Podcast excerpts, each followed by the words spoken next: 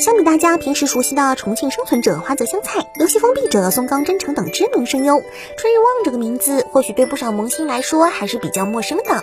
但是对于喜欢 VTuber，特别是喜爱小智障办案小伴来说，那就可能是很需要关注的声优了。毕竟有不少人都认为他或许就是一代，俗称老爱的中之人。而在经过了各种事件后，事务所 Clear Voice 发布了官方消息。由于其合同在今年三月三十一日期满，所以他正式离开事务所，今后将以自由职业人的身份活动，而且会继续担任声优。从工作经历来说，因为春日望此前虽然也有为动画配过音，但并没有担任过主艺，所以可能开始会比较艰苦。但如果他真是初代的中之人的话，固有的人气应该会给他今后的工作带来一些收益吧。总之，希望他之后一帆风顺，能够让我们看到更加多的魅力角色吧。在《鬼灭之刃》中初期就登场，怎么看也应该是主角团队重要成员的嘴平一之助，在近期更新的漫画章节中，应该算是过得不太好的。各种强力的助似乎已经取代了他的位置，让他的存在感岌岌可危。不过，明明是超级帅哥，却整天戴着野猪头套，而且具有耿直性格的设定，让他有着相当多的固定粉。最近在日本疫情逐渐披露，大家都开始缺口罩的时候，有一名男子悄悄向一看护学校捐赠了一百只口罩和酒精消毒液等物品。他没有留下自己的真实姓名，只是留下了一封信，内容是感谢各位医师们，每天都谢谢你们，嘴平一直驻留。呃，从行为上来说，这应该也是一种中二吧。不过在这种时期，能有这种重要的表现，却真的是相当令人感动呢。而之所以称呼自己为嘴平一之助，除了他喜欢这个角色外，可能因为他觉得如果是这个耿直少年的话，就会做这样的事情吧。家在日本作为一个名利双收的职业，我们曾经总是看到他们最为光鲜亮丽的一面，什么家里布置的跟影院一样啦，买个恐龙骨头放着当装饰啦，还有娶到年轻漂亮的 cos 小姐姐什么的，似乎只要出名就特别令人羡慕。但事实上，喜欢漫画的漫画家的另一面却是异常拼搏的努力。我们经常会听到尾田又因为劳累而住院什么的情况，会觉得他真的是非常努力。但其实类似这样拼命的漫画家在日本并不能。少见。最近，《黑色五叶草》的作者甜甜玉姬就在撞卷末的留言里爆料，称自己经常会莫名其妙的晕倒在桌子上，还不知道是什么原因。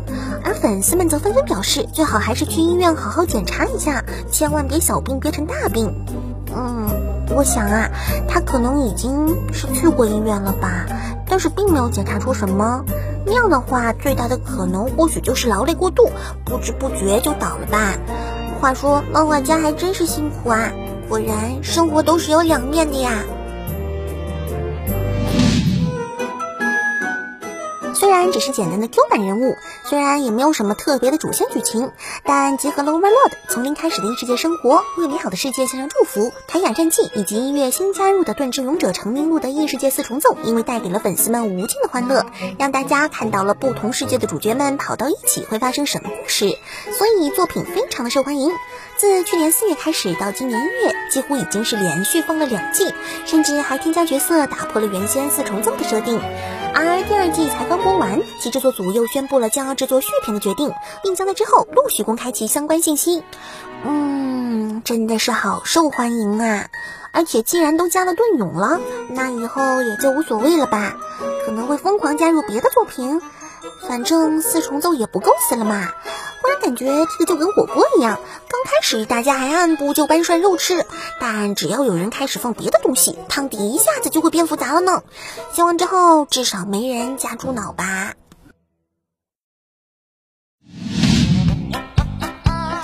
不知道是不是因为四月一日的关系啊，以萌妹子露营为卖点。